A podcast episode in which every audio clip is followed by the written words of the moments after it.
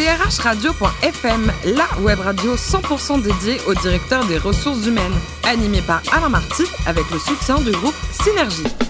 Bonjour à toutes et à tous, euh, ravi de vous retrouver pour ce nouveau numéro de DRH Radio.fm, la radio à 100% dédiée aux directeurs des ressources humaines. Vous êtes plus de 12 000 auditeurs, vous écoutez chaque semaine en podcast. On attend vos réactions sur les réseaux sociaux, notre compte Twitter, DRH Radio, tiré du bas FM. À mes côtés, pour co-animer cette émission, Igor Mitrofanov, conseiller en communication auprès du, président du groupe Synergie, Daniel Augereau. Bonjour Igor. Et un invité formidable, comme tous nos invités d'ailleurs, mon cher Igor. Hein. Frédéric Spinerny, qui est DRH de l'hôpital Necker, enfant malade, et puis auteur d'un bouquin que tout le monde s'arrache, Hôpital et modernité, comprendre les nouvelles conditions de travail. Bonjour Frédéric. Bonjour. Alors vous êtes né en 1984, Hippocane, K, une licence de philo, prépa, ENA, directeur d'hôpital, n'en jetez plus. Et pourtant, vous débutez dans une boutique, dans un magasin en banlieue de Strasbourg. Qu'est-ce qui s'est passé dans votre vie? Un magasin au banlieue de Strasbourg. Bah oui, c'est vrai. Euh, non, mais j'ai commencé par faire des, stages euh, ouvriers comme n'importe quel étudiant, et, euh, et, je pense que ça apprend quand même pas mal de choses sur l'envers du décor, parce que c'était effectivement un grand magasin. Donc, quand j'ai pris la direction logistique de l'hôpital Necker, j'ai retrouvé quand même quelques, quelques facettes de, du, du, métier, et ça apprend quand même beaucoup de choses sur les relations entre les employés et leurs supérieurs hiérarchiques. C'est un bon complément de formation quelque part. C'est pas mal pour rentrer en matière. Lyon, racontez-nous, c'est votre premier vrai job, j'allais dire? Ouais, c'est le premier premier job euh, à la direction du contrôle de gestion euh, du CHU de Lyon, euh, où je suis sorti juste après l'école des directeurs. Donc un boulot scientifique, euh, mathématique, euh, de contrôleur de gestion. mais justement, c'est facile de comprendre tout ce langage euh, hospitalier, mathématique, quand on est un vrai littéraire comme vous. Vous n'êtes pas que littéraire, mais vous êtes littéraire quand même. c'est vrai que il m'a bien fallu six mois pour appréhender le vocabulaire du contrôleur de gestion et surtout la complexité de l'hôpital, hein, parce que vous avez quand même énormément de, de métiers à appréhender pour essayer d'avoir une vision totale de l'établissement. Ça prend beaucoup de temps. Vous avez rejoint donc euh, l'hôpital Necker en, 2014. Alors un mot sur l'historique de l'établissement. Tout débute en 1778 à Paris, évidemment. Absolument. du coup, c'est un, regroupement euh, d'établissements. Euh, l'un était spécialisé dans les enfants, et du coup, l'hôpital est devenu l'établissement de renommée internationale qu'on connaît. Mais effectivement, il a une vocation historique fondée par la femme de Monsieur Necker. Et aujourd'hui, il y a combien de collaborateurs au total Il y a 3500 personnels non médicaux et il y a 1000 médecins. donc c'est une vraie ETI quelque part. Vous avez commencé aux achats comme patron des achats, et puis après euh, patron des RH. C'est quand même bizarre des achats RH, non? Alors, c'est vrai que passer des finances à la logistique aux ressources humaines, alors ça peut être un, parcours classique hein, où les, directeurs appréhendent à peu près toutes les fonctions de l'établissement. Après, moi, j'avais envie de découvrir euh, différentes facettes du métier de directeur d'hôpital.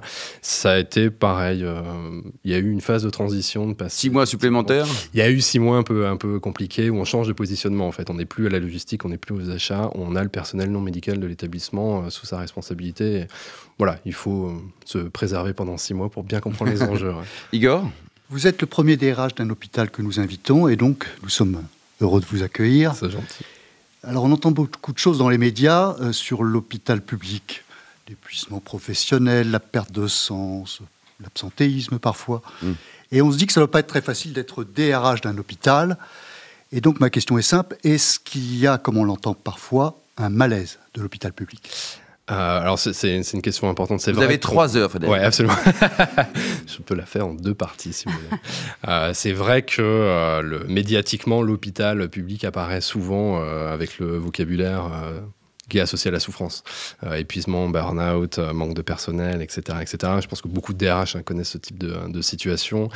C'est vrai que l'hôpital public a une vocation soignante qui n'est pas forcément tout de suite utilitaire, ni euh, forcément à vocation économique. Et je pense qu'il y, y, y, a un vrai changement de paradigme à l'hôpital public actuellement qui crée ce, malaise-là et ce besoin de comprendre les enjeux à l'hôpital. Donc c'est vrai que DRH à l'hôpital, c'est sportif. Donc euh, il y a des défis qui sont lourds. Et euh, parmi tous ces défis, euh, j'ai envie de vous poser la question, quelles sont vos missions prioritaires en tant que DH pour créer de la stimulation et de la solidarité entre les équipes? Alors, d'une manière prioritaire, on essaye justement de, euh, de parer à l'absentéisme. C'est vrai que c'est une problématique qui est importante. Euh, ça représente combien là? Ça représente euh, généralement autour si de. Si c'est officiel, autrement. Non, généralement autour de, de, de 10% d'absentéisme, à un, un, tout petit peu moins. Toujours est-il que vous avez à la fois l'absentéisme et le turnover dans les services parce que les soins sont difficiles, parce que vous avez des, voilà, des patients en souffrance, que vous avez des problématiques éthiques qui, sont, qui, voilà, qui dépassent des enjeux purement logistiques. Et c'est vrai que moi, mon objectif prioritaire, c'est quand même d'attirer euh, le, personnel paramédical, soignant, technique, administratif et autres, et surtout de le garder. Donc euh, c'est là où le DRH généralement a, une politique autour des conditions de travail pour essayer d'assurer une stabilité, une permanence euh, des équipes dans les soins. Et recréer du collectif, c'est pas simple. Igor? Vous avez écrit un livre qui s'appelle Éloge de la dépense. Et donc je me pose la question, est-ce que euh, il pas trop. Il y, a, trois siècles, le bouquin Non, pas si vieux que cela. Non, c'était en 2015. Et je me demande comment vous aviez arrivé à, concilier euh, cet éloge de la dépense et la maîtrise des coûts. Est-ce que c'est pas un peu schizophrénique? Non, alors en fait, en fait, il y, a une subtilité dans le titre, c'est que c'est c'était euh, une notion de dépense qui est attachée en fait au, aux besoins d'élargissement des, des, des, des fonctions de vie quotidienne. Euh, et évidemment, la métaphore, elle, est tournée, elle était tournée sur qu'est-ce qu'on appelle l'austérité économique aujourd'hui et euh, pourquoi cette austérité économique-là, elle ne correspond pas aux aspirations individuelles, qui sont des aspirations vers, vers le plus d'autonomie, vers le plus d'épanouissement. Et euh, du coup, c'était, une analyse qui essaie de confronter, comme vous le dites, la, dépense en, termes de coûts et, et, les aspirations individuelles. Et je pense que tous les DRH sont confrontés en fait à cette question. C'est pour ça que la philosophie n'est qu'un masque pour avancer sur le sur la problématique. C'est euh, en fait comment on répond euh, aux besoins d'épanouissement personnel dans un milieu contraint, avec des ressources qui sont euh, rarifiées. Igor? Vous dites que l'une des clés pour ressusciter l'engagement, c'est la parole. Alors ça passe évidemment aussi par le dialogue social avec les organisations syndicales. comment ça se passe ce dialogue dans la fonction hospitalière, la fonction publique? Et en plus, en 2018, il y a une allée électorale dans la fonction publique. Quel est le climat et comment vous arrivez à nouer un dialogue responsable avec toutes ces organisations? Alors, ça, ça, rejoint votre question précédente, c'est qu'on a aussi euh, un temps qui se raréfie et euh, je pense que la, fonction d'un DRH, c'est aussi de retrouver des, espaces de parole, mais qui sont des espaces de temps, en fait, de temps d'échange. Euh, on a une pression supplémentaire, les, outils techniques, euh, les, obligations institutionnelles. Et je pense que le dialogue social, en fait, il nécessite du temps. Alors, il y a du temps qui est formel, les instances, les rencontres sur certains types de sujets. Et il y a du temps qui est informel, c'est-à-dire la, présence de proximité, les, quelque chose de presque un peu clandestin. Mais c'est vrai qu'en période d'élection professionnelle, je pense qu'il y a à respecter les formes et il y a aussi une, présence qui prend du temps, qui est une présence d'écoute, euh, qui participe à un bon dialogue social. à l'hôpital Necker, le dialogue social est plutôt bon malgré le contexte. Les médias parlent beaucoup en ce moment en France de la pénurie de certains emplois, mais dans le secteur de la santé, c'est pas tout à fait nouveau. Euh, est-ce que vous rencontrez ces pénuries et comment vous faites pour recruter et pour fidéliser? Alors c'est euh, effectivement l'un des euh, enjeux euh, actuels. Alors on a des métiers en tension hein, qui, sont, qui sont connus, infirmière de bloc, infirmière anesthésie, anesthésiste, radiologue, pédiatre. Là, il y a eu une vraie pénurie. Hein. Ouais, ouais, masseur kiné. Et vous allez chercher quoi des, gens en Europe, dans notre pays Alors ça, ça a eu effectivement, ça, ça, a eu lieu et ça a toujours cours. Après, ce qu'on essaye de faire, c'est en fait pour attirer, c'est vous avez quand même pas plus pas 15 000 leviers. Vous avez effectivement l'attrait matériel, hein, sachant qu'on peut difficilement jouer sur le salaire euh, dans la, dans la fonction publique. Vous avez les conditions matérielles de travail, vous avez la politique sociale, hein, tout bête, mais euh, si jamais vous pouvez accrocher un anesthésiste ou une infirmière de bloc parce qu'il y a une place en crèche, euh, vous C'est un vrai plus. voilà, c'est un vrai plus. mais la attractivité en fait de, l'hôpital en tant que tel, son image. Et pour les garder, une fois que vous les avez trouvés, pour les garder, euh, il faut assurer un bon dialogue avec l'encadrement, des projets et pas uniquement que des soins standardisés. Et tout ça, en fait, ça se réfléchit. Et ça prend également du temps. Mais c'est vrai que quand vous pouvez pas que jouer sur le salaire, mmh. comme dans certaines boîtes privées, euh, vous jouez sur un environnement de recherche paramédicale ou euh, une politique sociale qui est attractive. Et l'ambiance, il y a une bonne ambiance à Necker? Ça dépend des services. Ouais. Euh, Quelques noms de gens Non, euh, en fait, l'hôpital Necker, euh, son, son image joue, je pense, positivement. Ouais, bien sûr. Parce que elle a- le- l'établissement a sa renommée et la pédiatrie apporte quelque chose de plus.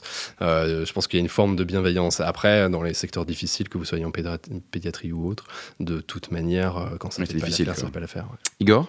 Le gouvernement actuel propose de supprimer le numerus clausus. Qu'est-ce que vous en pensez? J'ai pas forcément d'avis sur, sur ce sujet-là. Oh, c'était. Ouais, absolument. Si, si, si. si, je- je- je- Allez, ne soyez pas suisse, Frédéric. D'origine non, non, non, allemande. non, non, je, je- enfin, je- je- en- très sincèrement, sur les, les politiques publiques, enfin, quand vous êtes à la, à la DRH d'un établissement euh, comme Necker au quotidien, Devoir de réserve aussi. quand même.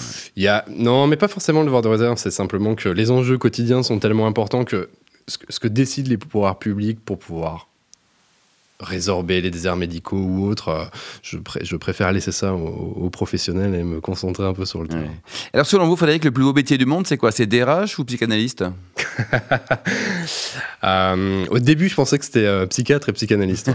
Euh, le psychiatre était important. Ouais. Maintenant, je suis pas certain en fait que, que ça soit que ça soit forcément le plus beau métier du monde. Après, moi, c'est ce que je voulais faire Initialement, quoi. initialement. Très sincèrement, je trouve que le travail de DRH se rapproche un peu de la composante psychologique de, du psychiatre ou du psychanalyste. Et c'est vrai que pour faire accoucher, ça prend ça prend un peu de temps. Mais non, mais c'est pour ça que la fonction de DRH me plaît parce que je crois que j'y ai retrouvé en fait des, des, des vieux besoins Ouais. d'être le, le psy du coin. Alors, si je vous dis, Frédéric, euh, ne pas se moquer, ne pas se déplorer, ne pas détester, mais comprendre, vous pensez à qui à quoi? Euh, alors, c'est la, la citation de Spinoza que je mets en exergue de, de Hôpital et modernité. Alors, justement. Comprendre les nouvelles conditions de travail, votre troisième livre. Non, absolument. Et euh, l'objectif, c'était justement de répondre à euh, ce, ce malaise permanent qu'on entend sur euh, l'hôpital public, euh, et surtout des, des médecins qui écrivent sur l'hôpital pour, pour déplorer son, son caractère financier ou autre.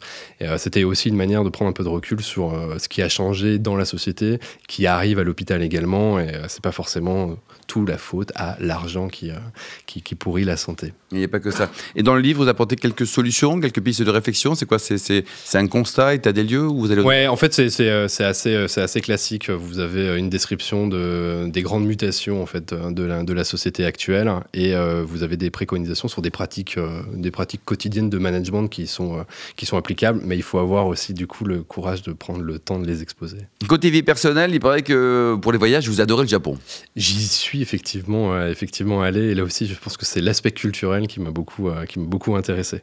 Ils ont un, ils ont un, un goût de l'esthétique et une discipline qui, euh, qui, Mm. qui forme un mélange assez Bon, curieux. il y a aussi les sushis, les sashimi, tout ça, non C'est ça, mais il y a aussi les suicides au travail. Et euh, voilà, ce, mélange-là, je trouve, euh, doit, doit poser, nous poser des questions. Dernier livre lu, Frédéric, pas acheté, hein, mais vraiment acheté et lu. Quoi. Acheté et lu, c'est La Révolution du don d'Alain Caillé et Jean-Édouard Grézy qui essayent de renouveler le management dans les organisations de travail. Et enfin, vous êtes membre du, du club des convivialités, c'est quoi ça Alors, je suis membre du club des convivialistes. Ah, convivialiste, attention, oui. Alors, en, fait, c'est un, groupe de, un- de réflexion qui essaye justement de, de rénover les, les pratiques sociales vers un, un mieux vivre ensemble.